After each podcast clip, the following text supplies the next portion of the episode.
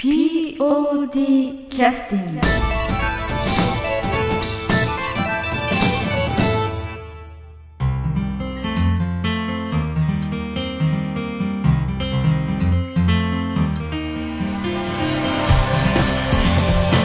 劇団 POD ポッドキャスティングです。この番組は富山県を拠点としたアマチュア劇団である劇団 POD のポッドキャストです。劇団員や関係者ミュージシャンやアーティスト他の劇団の皆さんにご出演いただきましてオリジナル制作の劇中音楽を交えていろんなお話をしている番組です。はい、えー、劇団 POD ポッドキャスティングを始めさせていただきます、えー、実はあの1週間ちょっとお休みをいただきましてちょっとあの放送させていただいてなかったんですけどもちょっと私あの今、えー劇団 POD の制作の仕事を少しお手伝いさせていただいてまして、えー芝居をこう今後どういう形でねあのや芝居をこうどの脚本でするのかとかそういったことも含めていろんな形でちょっと段取りしてましたのでちょっとだけあのポッドキャストの収録をした後のネタはあったんですけどもねそれを配信する機会が、えーちょっと作れませんでしたのでちょっと編集もちょっと時間がなかったのでできなかったので言い訳ですけれども、えーと1週間ぶりの、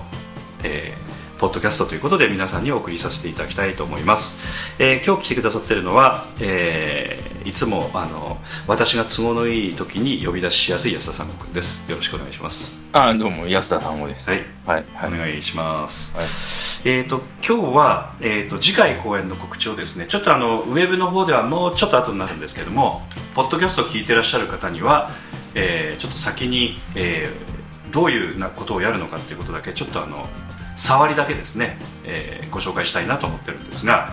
えーまあ、いつものごとくあのちゃんと私はあの脚本読んでないので、ちゃんとね、えー ちゃんと読んでない。はい、ということで、えー中身はあまりちょっとお話はできないんですけれどもどういった脚本で上演させていただくのかということで、まあ、上演許可も出ましたので、えーその辺の告知をちょっと先先にお話をさせていただきたいというふうに思います、えー、と今度はあの1月の30日の土曜日、えー31日の日曜日高岡市障害学習センターホールウィングウィング高岡の4階で、えーまあ上映させていただくということで日程はについては年明け2016年の1月30 1月31日に、えー公演させていただくんですけどもえーと今からですから、えーと11えーまあ、今10月の中旬ですので、えー11月12月1月ということで、まあ、1月3か月ちょっとぐらいですか、うん。ええまあそれで仕上げるということで、えー大変なんですけどね まあ、うん POD いつも追い詰められて芝居やってるので、はい。えーそれはそれであの大変なんですけども、えーっと今回はあの今まで、えーっと縁が全くなかったと言ってもいいほどなんですけども、えーサードステージさんというね第三部隊さんというあの鴻上庄司さんがあの、えー、と団体として率いてらっしゃる、えーところから脚本を実はお借りさせていただくことになりましてでそちらの鴻上さんではなくてそちらのあのまだちょっとお若い脚本のねあの方々というのをお聞きしてるんですけども、女性の方の中谷真由美さんという方の、えー脚本をですねサードステージさんからお借りをして公演をさせていただくということで、え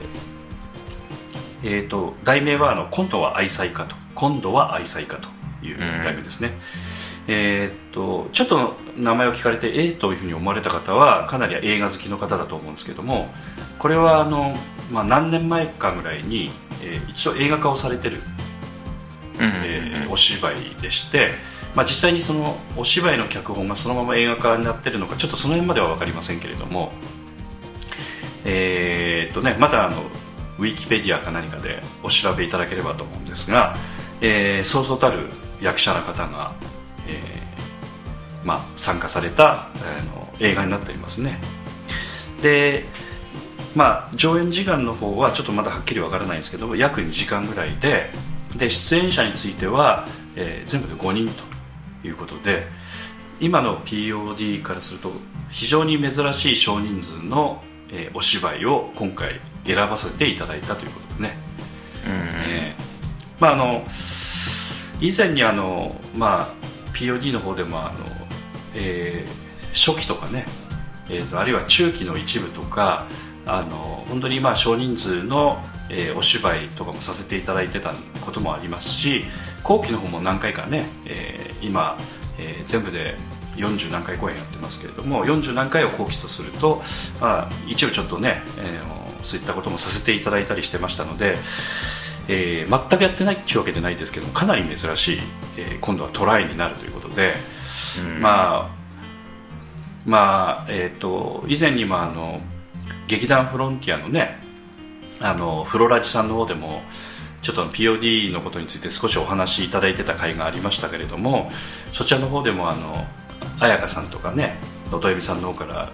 劇団 POD さんっていうのはなんかこうなんかカラーがあまりこうちょっといまいちわからないみたいな劇団さんですみたいなね話も聞きましたけども、まあ本当に、えーっとそんな感じのお芝居をずっとやり続けてきてるんですよねあのまあ安田三国君はその話を聞いた時に結構ねなんかこうなんかそのなんて言いますかあのすごく嬉しいみたいな言い方をねうん、そうですね。えーしてたような記憶がありますけど、まあ、私もちょっとその感覚に近いんですけど安田三国君はあの、まあ、同じこと考えてるかどうかわかんないんでちょっとあえて聞きますけどなぜ嬉しいと思ったんですか？いや、なんか、うん、うん何でもやりますみたいな方が、うん。基本的には好きなので、はいはい自分自身もそうだし、はいはいうん。でも、うん。まあ、語弊のある何でもありますの人もおんがいけど、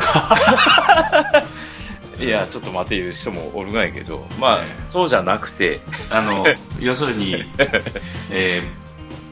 こうポリシーがなく何でもやりますっていうわけじゃなくて自分なりにポリシーを持ちつつという感じでしょうかね。どうなんでしょうかね。うん、そそうやね。うん。ただ基本的にはあのポリシーあるないにかかわらず何でもやるっていう姿勢っていうのは成長の一つの土俵みたいなところがありますよね。うん。だからなんていうか非常にそういう意味ではなんかこうフレッシュ感が漂うというか言いますか言いますかね。うん個人的にも。まあ私も実はあの、えーまあその昔からの性格なのか魂の傾向性なのか分かりませんけれども同じことをずっとやり続けるのはむちゃくちゃ苦手なタイプなので、うん。あの同じことをやっぱ長く続けるのは本当に苦手だということもあってやっぱりなんか毎回結果的には違ったことをやっちゃってるようなところもあるのでカラーがこうないと言われるとその通りだろうなって感じがするのはすごく感じるんですけどね。うん。まあ今の POD の人たちからすると例えばあの舞台セットが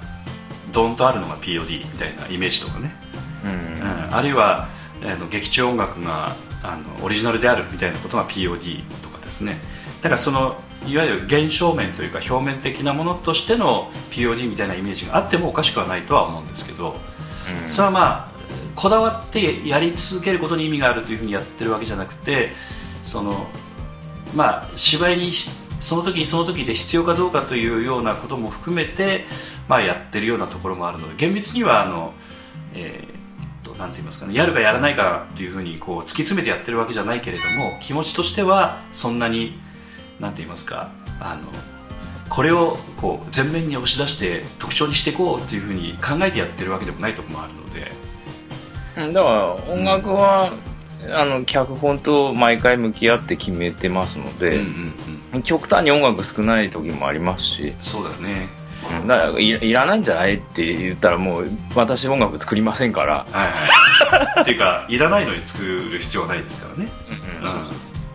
ですから音楽ありきという芝居をどうしても作らなくちゃいけないっていうわけでもないということですよね。そうそうそうそう。うん。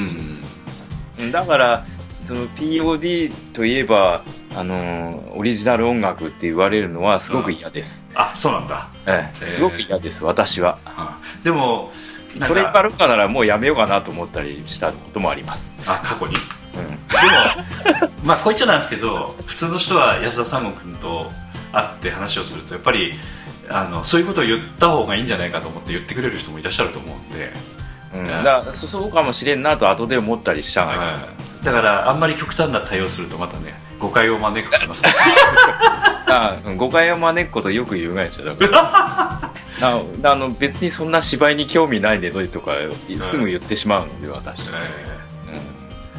だからそれのスタンスなんですよね。うん、そうそうそう。なあのやっぱり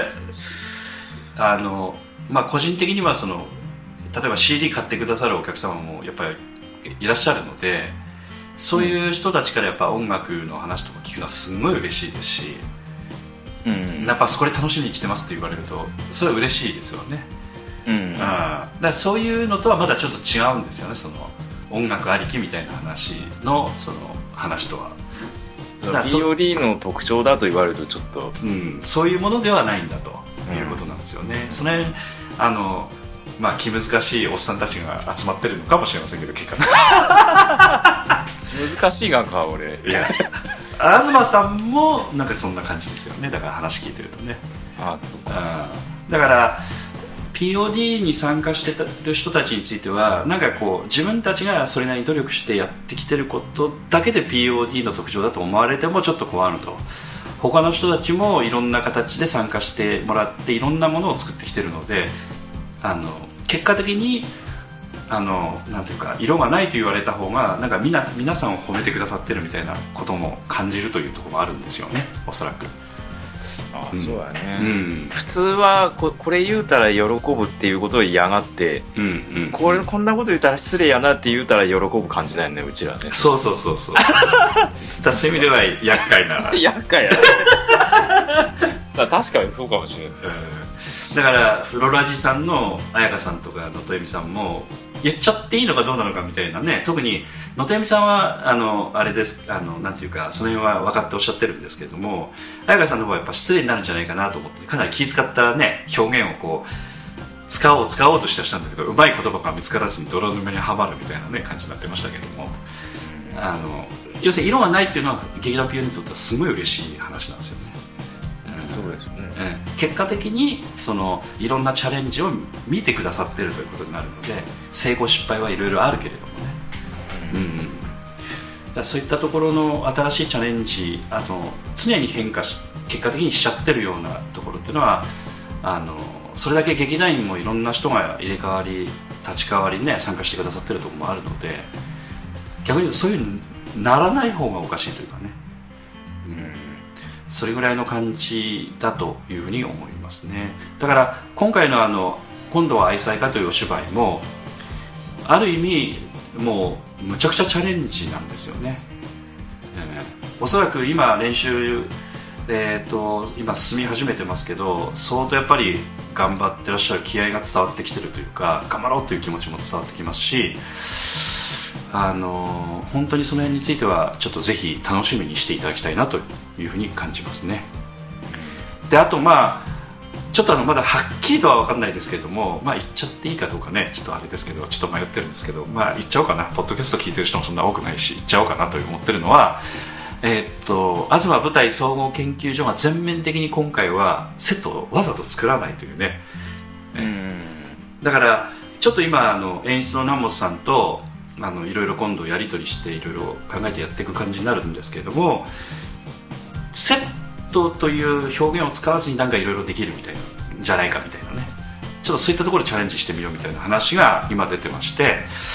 ちょっとその辺についてはあの新しいのでその辺もちょっとぜひ楽しみにしていただきたいなと思うんですね。うん。どうしてもあのまああのあんまりこんなこと言うとまた東さんをディスることになるんであれですけれどもあのやらやりたいなと思うことを我慢できないタイプなので東さんはね。だからちょっとあのそういう意味ではそういうのに耐えられるかどうかちょっと分かんないですけどあえてちょっとね今回セットなしの方向でもちょっと今考えてやっていくということでもうほぼ決まってますので、えーそれをどういうふうにやっていくかというのは非常にちょっと楽しみにしていただきたいなというふうに思います。まあ私の方でお話しできるのはこの程度ぐらいですかね。そういう意味ではね。まあ、一応私なりに、うん。そのメールですけど、うんうんうんまああアドバイスはしたつもりうんうん。うんですけどその件についてはね、うんうん。まああの脚本がある程度その来てた段階であの演出の南本さんもそうですし、まあ、いろいろ工夫してやっていきたいという話もねそのあの以前からちょっと安田三国のメール以前の段階でも同じようなこともやってましたのでやっぱり感覚的には一緒なのかなっていう感じもね、うん。うん、しますよねだ本当にそういう意味ではちょっとあの今回、えーいろいろとちょっと、えー正式にはまだちょっとあのキャストの方の公表ですとかあのビジュアルの公表ですとか今あの鋭意作成中でも吉野ちゃんも頑張って今制作してくださってるみたいですのでそれをまたあの皆さんの方に公開をさせていただける日はもう近いと思いますので、えー公開させていただきつつ、えー出演キャストとかスタッフの皆さんにまたポッドキャストに参加いただいていろんなことをまたちょっと語っていただこうかなというふうに考えてます、ということでね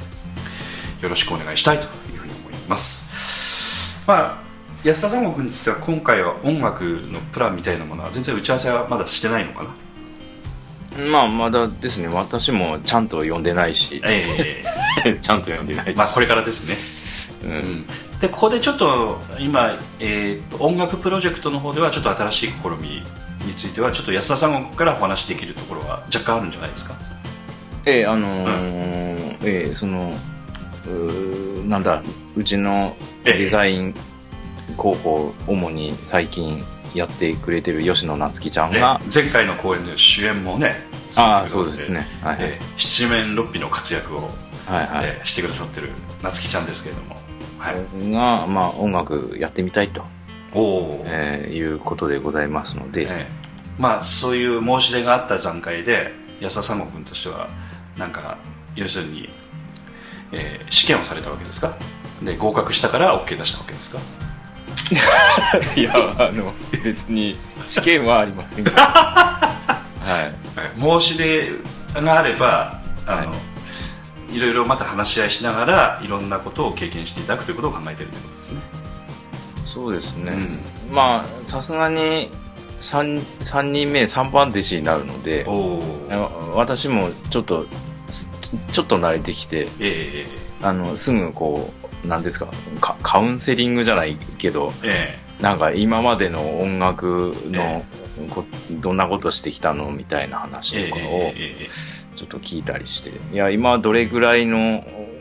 感じなのかっていうのをこう、うん、ちょっと調査というか、えはうん、あの、まあお聞きして、じゃあ、あの、こんこういうふうに言ってあげたらいいなっていう、その、下準備というか、あはいはいはい。はいはい、えーをやってましたね。はい。なるほど。まあ、ということになると、まあ、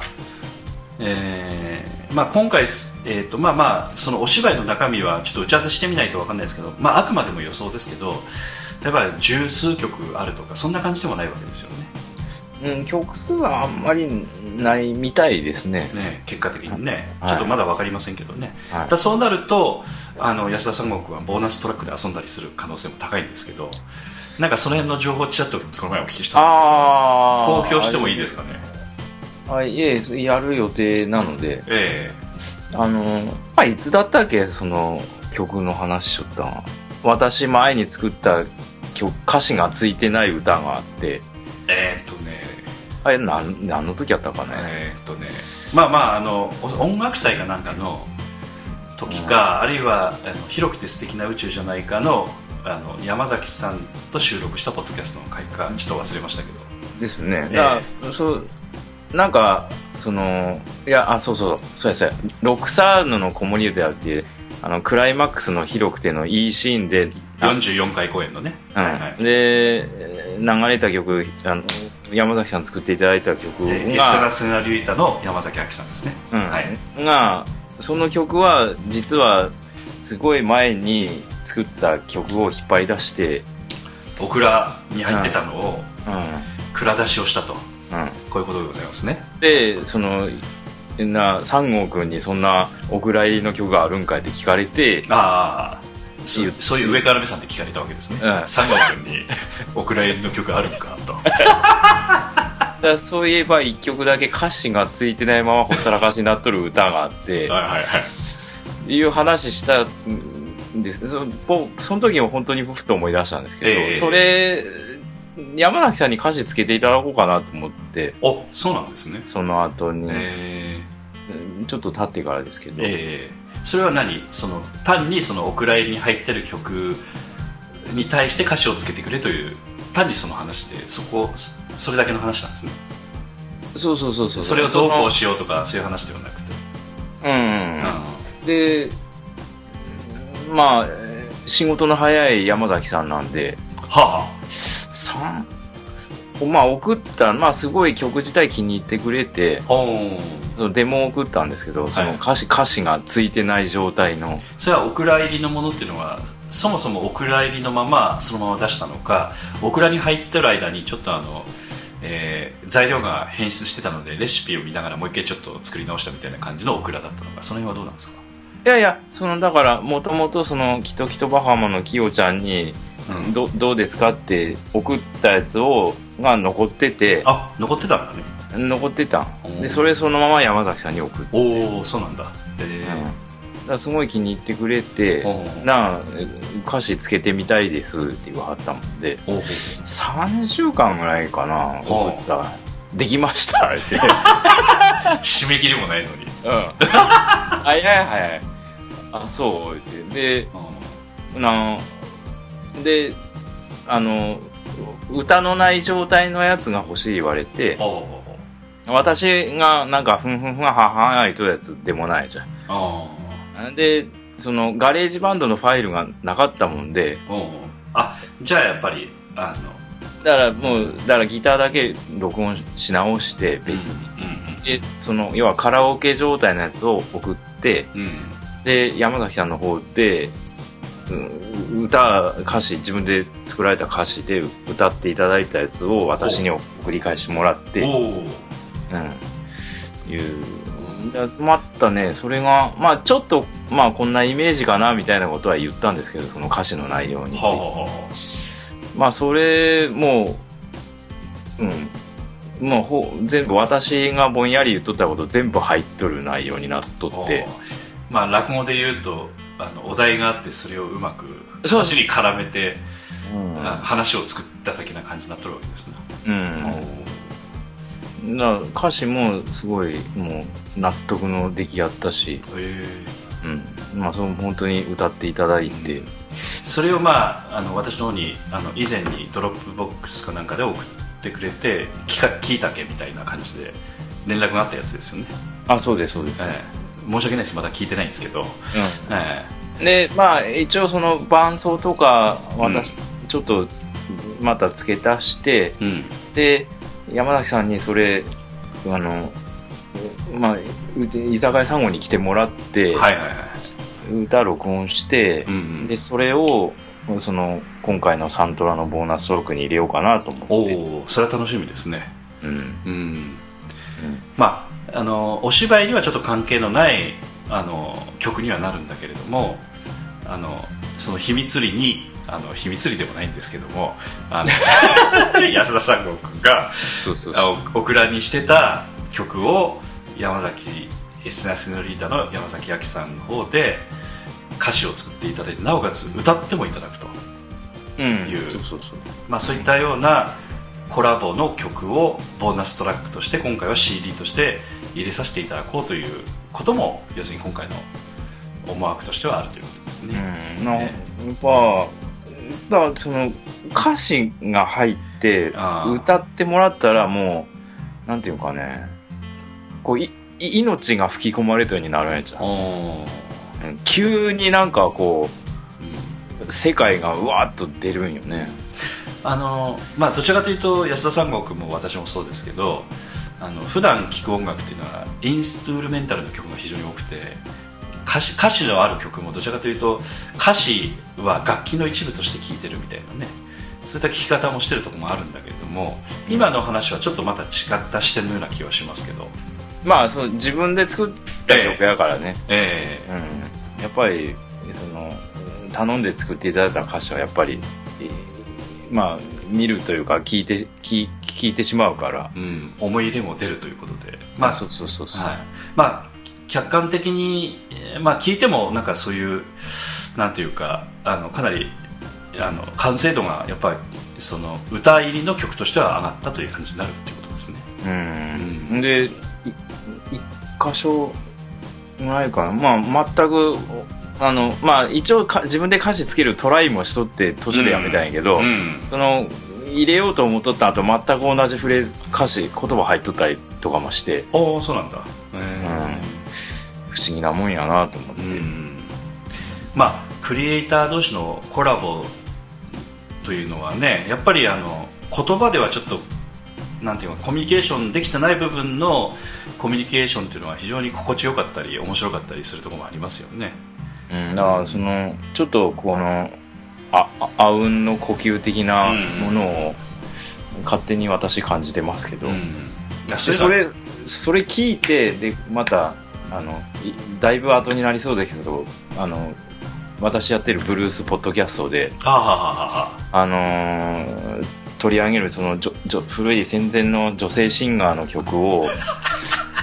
あのーこれこれ山崎さん歌ってもらったらいいかなと思って ちょっと広がったんやけどはい。全然サブ企画で。公公演と何の関係もない。まあまあそれが POD なんですけどね、えでその曲の歌歌詞をあの私前に第5弾やったかなやった時みたいに訳してみんけみたいな話もしとって。あああじゃあそういう戦前ブルースを歌ってもらってもいいかもねみたいな話は一応伝えてはあるわけね。いやもうだからやってもらう側になって 歌詞の翻訳も頑張ってみますって。そこまで言っとるから。だからそのそうそのお蔵入りになっとったその曲の歌取りと、ええ。そのブルースポッドキャストのその曲の歌取りと2つはやらんないんですよああなるほしてもらった時が。ど、うん。でその訳してもらった歌詞の朗読と、うん。ただやっぱりあのまあい山崎さんはどういうふうなね音楽聴いてきてらっしゃるのか細かいところまではちょっと聞いてないけど戦前のやっぱりうブルースとかそういったものをちょっとあの肌触りをちょっと感じていただくとなんかね結構なんか感じるところあるような気がしますので楽しみですよね、うん普通は、まあ、はっきり言って聞かないんですけど例えば、まあ、あんまりこんなこと言っちゃあれですけどうちのねあの嫁さんもあの、うん。今あの Apple Music の契約してるのではいはいはあのもう何百万曲聴き放題なんですよ、い、うん、で、まあ、邦楽はほとんど、まあ、うちは聞かないので安田三国もそうだと思いますけど、うんあの Apple Music というアップルがねあのやってるあの音楽サービスなんですけどもあの要するに月額一定料払うと音楽聴き放題になるわけですね、うんうん、どんな曲でももう全部聴けちゃうのでアルバムいちいち買う必要はないので好きなものを好きなように検索かけて聴くっていう感じなんだけども一つやっぱりつながりができるとガーッとやっぱ洋楽の場合は奥深く入っていくので、うん。うんそのまあ中のその本当原点に近いものがその今安田さんが取り上げてポッドキャストでやってる戦前そうですね。ブルースということなんで、まあいくつかもあのルーツの中の一つだとは思うんだけどもうん。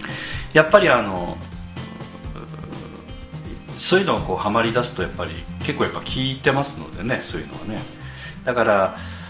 あのかなりやっぱ魂に訴えるというかそういったところもあると思うんで今あの安田さんからいくつかちょっとあの収録したものを預かってはいますのでこの後もちょっとあのまた合間見ながら徐々にまた皆さんにお披露目していきたいなと思ってるんですけども、はいはい。ブルースロックのポッドキャストでねえー、と今第何弾までいってるのかな？5弾5段までですね。ね。ああうん、ということで6弾目の公開はもうちょっとお待ちいただきたいんですけどもね、うん。それをまた近いうちにまた公開したいと思ってます、まあ、ちょっとあの今話はかなり大きくそれましたが今度は愛妻家という1月の30日31日土日の公演が、えー今度決まりまして、えー具体的にスタートさせていただくことになりました。で今回あの客演の方もお一人その5人の中に実は入っていただいてあのやることにもなってますのでそちらもちょっと楽しみにしていただきたいんですけどもまだちょっとあの、えー細かいことはちょっと公表はできないのでまたあの広報の方が準備が整い次第皆さんにお披露目したいというふうに思います。ということで、えー次の曲はせっかくですからじゃあさっきのロクサーヌの子守歌いきますか。あね。あはいはい。ということで、えー第44回公演「広くて素敵な宇宙じゃないか」よりですねオリジナルサウンドトラック CD の中から、えー演劇ユニットエスセナセニョリータの山崎亜紀さんの方で作っていただきました、えーロクサーヌの子守歌をお送りさせていただきます。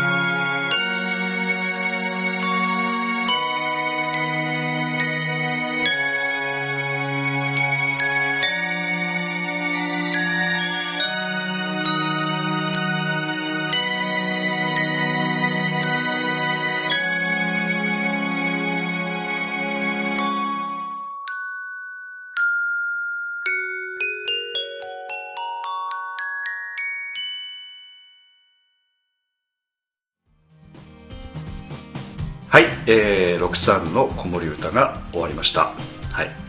ということで、ちょっとあの、えー、安田三国にちょっとついでに聞きたいんですけど、安田三国ははい Apple Music は契約してるんでしたっけ？ああしますよ、はい。はあれ、月額900いくらでしたっけ？い980円やったかい？ただあのまあ人によってやっぱりね使える人と使えない人あると思うんですけど Apple Music の場合はちょっと方角が少ないみたいな話を聞きますので、ただ昔の方角は結構あるので今の方角ですよね。洋楽はかなり今の洋楽もかなり揃ってるので洋楽聴く人は全く問題ないしわ私もまあクラシックとかも聴きますけど、まあ、いっぱい入ってますんであれは無料じゃなかったねビートルズ。いやどうやったかな？無料じゃなかったですか？まあビートルズはあえて買う必要もないかなっていうか、うんもうも持ってるしね。うん。いやなと思って見た。ああ、まあ100%揃ってるわけじゃないですけどね。まあまあまあまあ。うん。ただ普通だったらアルバム買うまでどうかなと思って我慢してたやつ結構全部聴けちゃうのでいいですよね。うん。うんまああとは時間との戦いでずっとその聴ける時間が取れないそんながいちゃね。ので、うん、うん。まあまうん。まあそれ、吉野さんに借りた CD もまだ聞いておらんな、そういや。ああそうなの？どういう CG ですか？あの、ケルトの、ああと、その、スティン、え吉野さん好きなスティングあの、ああスティックね。はいはい。なんか、うん、結構なんか、そういう交流してます。なるほどねはい。はいはいはいということでちょっとあの、えー後半は少し、えー話題を少し切り替えて、えーお話ししたいなと思うんですけど、まあ、1月の30、31日のね今度は愛妻家という公演については第45回公演ですけどもこちらの方はまた、えーとおいおいとまた告知してさせていただくんですが 今回ちょっとあのまあ、後半ちょっとだけ雑談に近い感じのことも、まあ、ずっと雑談なんですけども、さらに雑談。えーちょっと雑談ということであのまあパフォーマンスということとか興行とかねいわゆるお客さん集めてやるものとはいろいろあるんだけれどもあの安田三悟君ほら、えーと昨日、えー、と一一番弟子と一緒にあの、はい。武田ちゃんと一緒になんか見に行かれたんですよねああ、立川志の輔さんの落語見に行きましたよね。あれはあの越中座というところの定期落語みたいなそんなやつですか？あ、ててるてる亭ですね。あてるてる亭というやつですか？うん。はあ、は私全然よく分かってないんですけどそのてるてる亭というのがフその富山でやる寄席のフランチャイズの名前なんですか？要は、あの、北陸銀行さんが、はいはいはい。あの、もえ映画館を改装して落語スペースにして、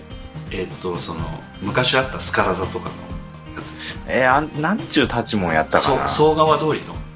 えー中央通りですね。中央通りの。ああ、えー一番繁華街のそのえーっとアーケード商店街みたいな。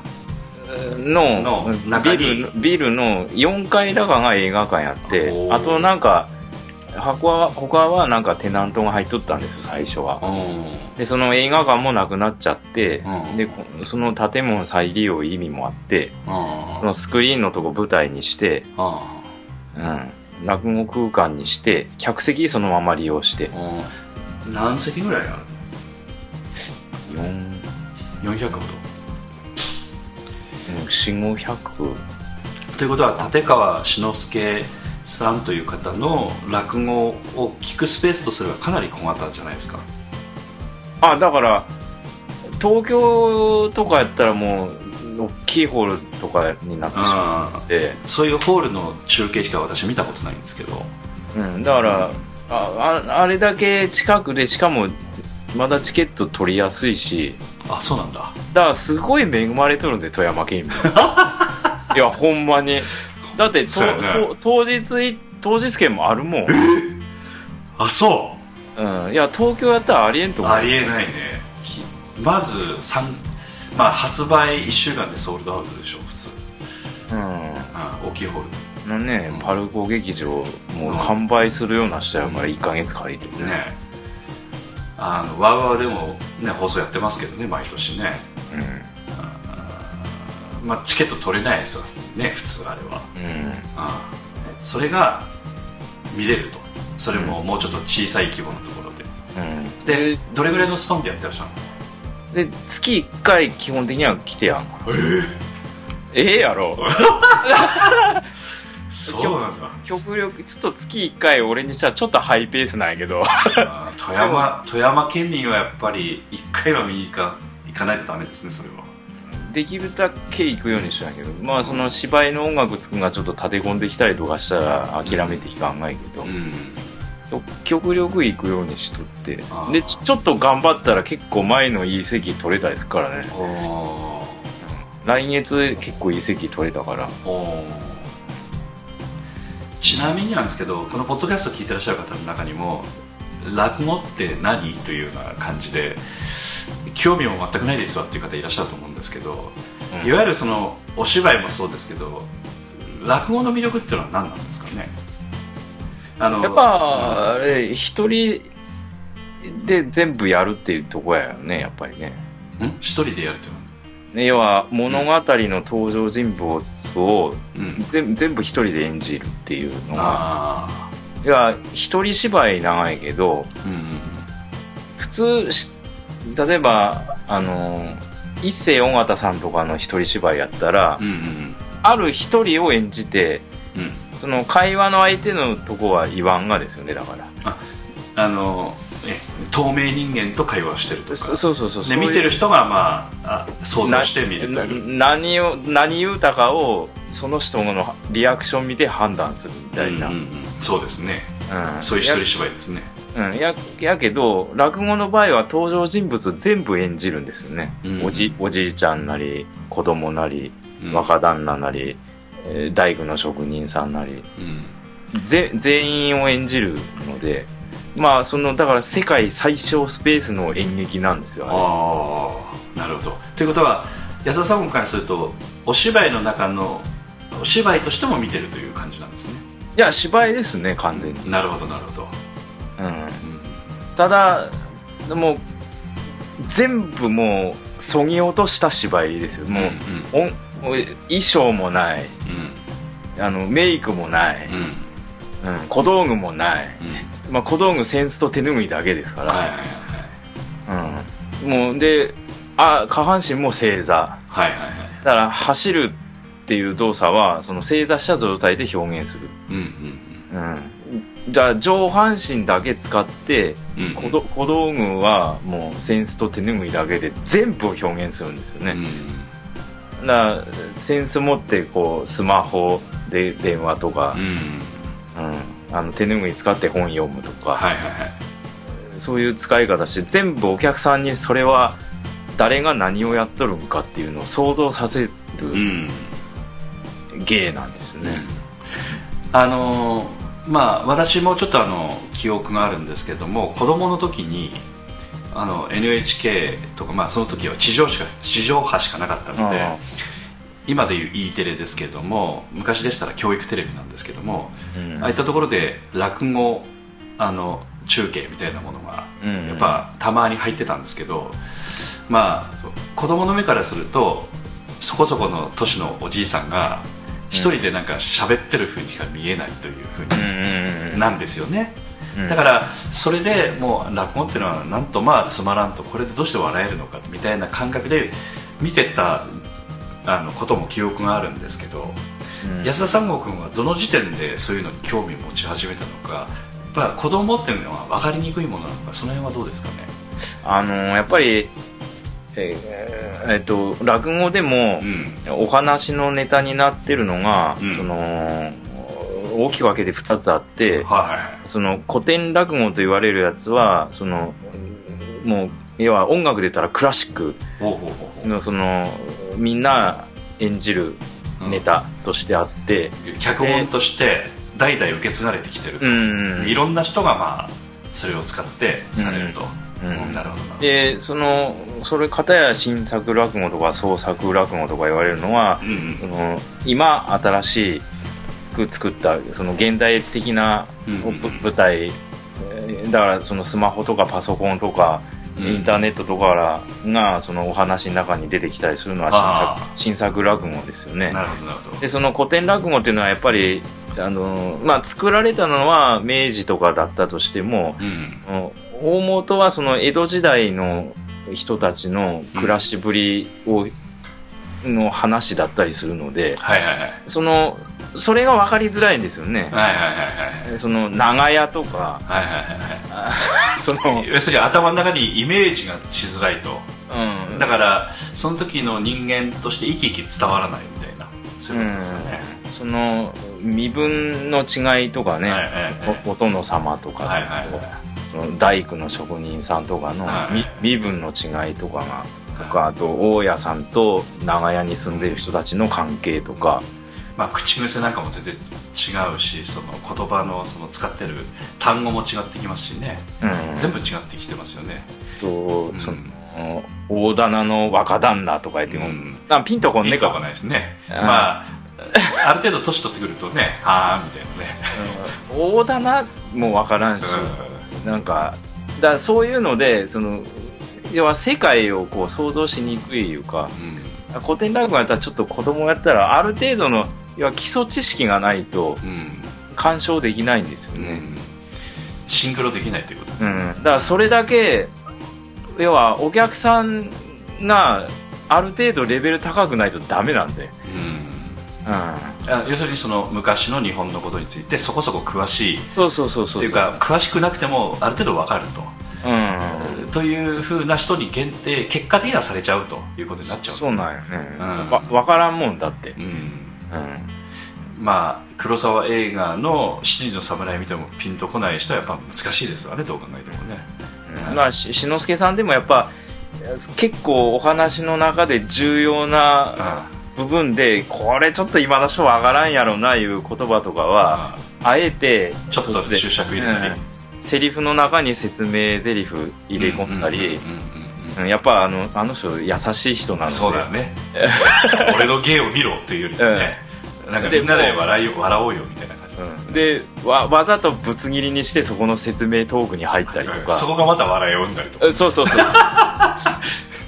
でなんだかわからないですよね。みたいないや私も初めて聞いた時わからなくてみたいな。そんな話だ。こんなこと絶対わからないですよねみたいな。うんそうそうそう。まあまあそんなまあでやっぱりわからんとねそういう設定がね、うん。その江戸時代の人たちの暮らしぶりが想像できないとうん。わからないんですよあのえっ、とねある人に聞いた話ですけどあの寅さんあるじゃないですか。ね、はいはいはい。風天の寅さんのしあの、まあ、かなり昔からある国民的映画だと言われてるような風天の寅さんなんですけどあれ見てそのピンとこない世代の方がいらっしゃるみたいなこと聞いてええー、と思ったんですけどいわゆるそのああの隣の工場のタコ社長が「毎度!」っていうふうにこう家入ってくるじゃないですか。あはい。ああの時点でよくわからんみたいな。あ人んち勝手に上がり勝手に上がり込むみたいなんで汗拭いてわーっと話してるみたいなねあの感じがよくわからんみたいなねあー。あのまあまあ以前にも安田家にもほら「毎度!」っつって、あはいはい。ね入ってこられる人いましたけどはいはい。あのうちの嫁さんがやっぱり最初衝撃受けたっつってましたのでねやっぱ。あの冷蔵庫からおもむろに瓶ビール取り出してでシュ この人ってえ誰ですか？みたいな。そういう人がこう出入りするなんていうか昭和的なねいわゆるこうねそういうものがやっぱなくなってきてるというのは本当ここ20年30年見てもやっぱそういう変化があるのでやっぱり昔の風俗とかっていうかやっぱその辺の空気感っていうのは本当やっぱ難しいんだろうなというふうに改めて思いますよね。うん。話なんだけどちょっとき、気持ち的なもんでああそうかと思ったのが、ええええええ。あのートーナスや聖団っていうネタが古典落語であるんですけど何それトーナス屋というあの宇宙の星団ですか？あのええまあまあまあネタはいいじゃん、はいはい。トーナスが要はかぼちゃのことなんや。ああはいはいはい。あのー要はあのーそのそこささっき言った大棚の若旦那が全然仕事もせんはと吉原の女郎の方遊びにばっかり行っとって、ええ。まずそこから始まるわけですな、うん。はいやっぱどどうもならんと、出てけ出てけと。ええなあまあ釜の飯はついてくるんやって出てって、ええ。えーまあ女の子の方行っとったんやけどさ金尽きるじゃんね。えそうですそうです。だから金があるから相手にしてもらえる、うん。だから追い出されて、ええええでふ2日3日したらもうお腹もすくし。典型的な。あどうしようみたいな。でええ橋からええ。もう飛び降りて死のうと。あそこまでいったか こんな辛い思いするんだ辛いわな。そのこと飛び込んでいて。で飛び込もうとしたとこに「おお待て!」って止めに入ったおっちゃんがおって。それじゃあその子のおと親父の弟なんやちゃう。要はおじさん。ほうほうほうほ父親の弟なんやちゃう。なるほど。大棚の兄弟ですな。ううん、はい。まあ全然別の仕事しとってはんやけど。ああなるほどなるほどまあたまたまおじさんがとその出て食わして止めたんやちゃうえ。止めたんはいいんやけどそのそいつやいて分かった瞬間に、うん。もうさーっと引いてえあ。いや死ね死ねと。あ 日頃の行い分かっとるし。あうん。で要はお前あったけうもうあのお前のあ、まあ、親父に、まあ、謝れって言うとったにかかって、ええ。まあ俺の言うこと聞かんだと。えあまあそんなん死んでしまえって。ええ止めた俺が間違いやった。らお前やえて知っとったら止めんだんやと。えあ。でそこまで言うていや助けてくださいって言ってあ要はあのまあその野菜売りしとる人やったもんでああなるほど。あこう天秤担いでかぼちゃ売りに行ってこいと。あだんやだからそのいや私そんなこんな汚い格好してそんなかぼちゃ売りなんてみんな私の顔知っとるしみたいなこと言い出してああそうかと。うん。なあ分かったな。そうかそうか。うん。うんお前おばちゃんやったのはそうやったの。ほんたらまたあこの走って死ねえみたいな。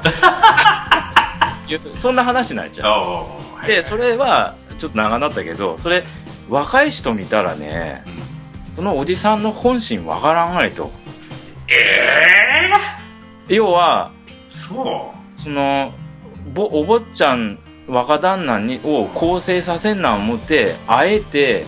心を鬼にしてやっとるがやいがわ分からん人んがやと若い人の中で。うあのそうですね。若い人というのはどこまで分かってるの？そしたら。いやだから若旦那がおかしいことしとることは分かる。うんだからでもそのこのおじさんも嫌なやつやなで終わってしまったんや。なんやとってそれ志の輔さんにとったのか志らくさんにとったのか忘れたけどだからだからあのそのおかみさんがあいやその若旦那のこといや実は心配しとってあいあいつ今どう出てったけどどうしたんかなって言うとったみたいなことを奥さんが言わせあばなんか本当はその若旦那のことすごい心配しとんがやっていうその伏線を。奥さんとの会話で表現させたりせんかったらあだから分からんしとんもんでそんなの入れたりしとんがいー伏線をわざと入れとるわけね。うん。分かりやすくするために。ただの嫌な親父になってしまったらあかんもんで。だ本当の古典落語やったらそんななんかなんていうかなそういう優しいやり取りそんなないがいけど、うん。まあわどね。分かりやすくするためにうん。おじさんの本心を伝えやすくするためにそういう、うん、だかまあでもら面白いなと思ってそうやね。聞いとったら。うん。ただやっぱりあの時代とともにある程度合わせなくちゃいけないという面と突っ張れたいという面とかなり葛藤はしとられるがよね。そういうパフォーマーの人たちもね。そんな長いじゃんあーなんかすごく複雑な波動が伝わってきますよね。うん。でも分かってもらうには意意味がない、味ないしね、うん。いやそのやっぱおじさんの本心はやっぱそのストーリーの中で重要なね。重要やからね。結局そこ そこが涙を誘うとかね。そうそうそう。うん。嫌なおっちゃんの話やったらさただいじめられとるかやったらなわなわ若旦那のかわいそすぎが涙みたいな。そうそうそうさらにいじめられとる若旦那らしい。そうそうそうそう。ああなるほどね。だそういう意味ではあの一番弟子の方もあのまあどちらかというとその幕末のこともあんまりご存知なかった世代の方々でございますので。いやまあまあ。志の輔さんの落語はご理解いただいたんでしょうか？そういう意味では。あ今回まあ一席目はもう現代の新作やったからあそうなんだ。まあそれはすごいわかりやすいやあつ二席目古典落語やったけどでもあーなそんなにあのうんその江戸のことは江戸時代のことわからんくても大丈夫な話。あの井戸の茶碗言うてああはいはいはい。くず屋さんが浪人からあの仏像売ってくれって引うん。き受けて、でそれあの若いお侍さんに売れてうん。ベタなんやけどその仏像をこう洗っとったら50両ボーンって出てきて、いやこれはいやわし仏像買うたけど、うん。中の50両は買うたんは出ないと。こう持ち主に返してくれと。あ言ったらその仏像を売った浪人が いやいや私もう売ったんやからその中身から何でこ出てこようが私受け取れんいうがなってそのいい人ばっかりで困るみたいな話。ー。ザ・ジャパニーズですよ。そうそう。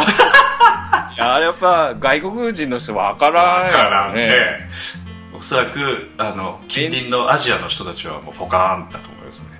めメンツいうかね。えプライドいうかあその自分がお天道様の元であのもう生きてるんだい。みたいなねそういう人たちのやっぱ気持ちがわからないとそれは理解できないです、へ下手すると今の若い人はならん話かもしれない。まあそのなんか断る理由本当の理由みたいなのはちゃんと理解しできてなかったんかもしれんけどもしかしたらねその武田さんはね、いやでもねあの昔も今も悪い人はわからんと思うわやっぱあやっぱり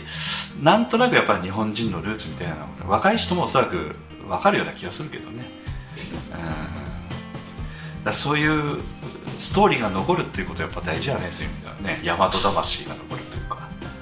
あそうやね。そのままさにそんな感じだね。でさまあ結局まあハッピーエンドであそのえっと浪人の貧乏浪人のうん。わ若いいい娘さんとその若侍がああ結婚する話になって最後はね。あくず屋さんが仲人になってしまったみたいな。なるほどね。めでたし。めでたしみたいな。やっぱほっこりして帰れるよねやっぱね。そうそうそうそういいもの見す聞かせてもらったみたいなね、うんまあ、ということであのちょっと落語の話するとまだ尽きないんですけど、すいません。まあ、あの門口君もね劇団 POD の門口君もあそうそうそう。落語が好きだということで南本さんとかもなんか好きっていう話を聞いてますけどもまたあの落語にちあのまつわるまた、まあ、公表はまだできないですけどね POD としての企画もちょっと考えてるみたいな話もありますので。ああそうなんですね。またそういったことも含めてちょっと落語への思いとか落語の面白さみたいなものもまたポッドキャストでお伝え皆さんにできればと思いますので。なんかサブ企画で盛り上がっとるよね俺。ブルースポッドキャスそうそうそうそうそう。まあそういうようなあのこともやっぱやっぱ芝居にかなりやっぱ通じていくところもありますからね。トまあまあ一緒やっちゃう。一緒なところもありますのでもうあらゆる表現手段っていうのはねあのやっぱり芝居もやっぱ総合芸術みたいなところありますんで。うんそうそうそう。またそういったところもあの放送させていただきたいというふうには思ってますけども、まあ、あのちょっと繰り返しになりますけれども今度あの今度はあ愛妻家という芝居が第45回公演として指導しておりますので皆さん楽しみにねしていただければと思いますのでよろしくお願いしたいと思います。えっ、とまあ落語関係については、まあ、毎月のその公演というかそういったもの以外にもいろいろねあの催し物もあの劇団バラさんでもあのねバラ落語というイベントずっとやっぱ継続して、い、やーやっぱりあのああいったのを継続するとは大変だと思うんでね。うん本当に大したもんだと思いますけれども。そういったものもあのありますのでまたあのご覧になってない方はねいろいろご覧になっていただいて、うん、結構あの盛んにねあのお弟子さんもされてらっしゃったりするわけでしょ。志の輔さんのお弟子さんとかも富山であ寄せ開いたりとかね。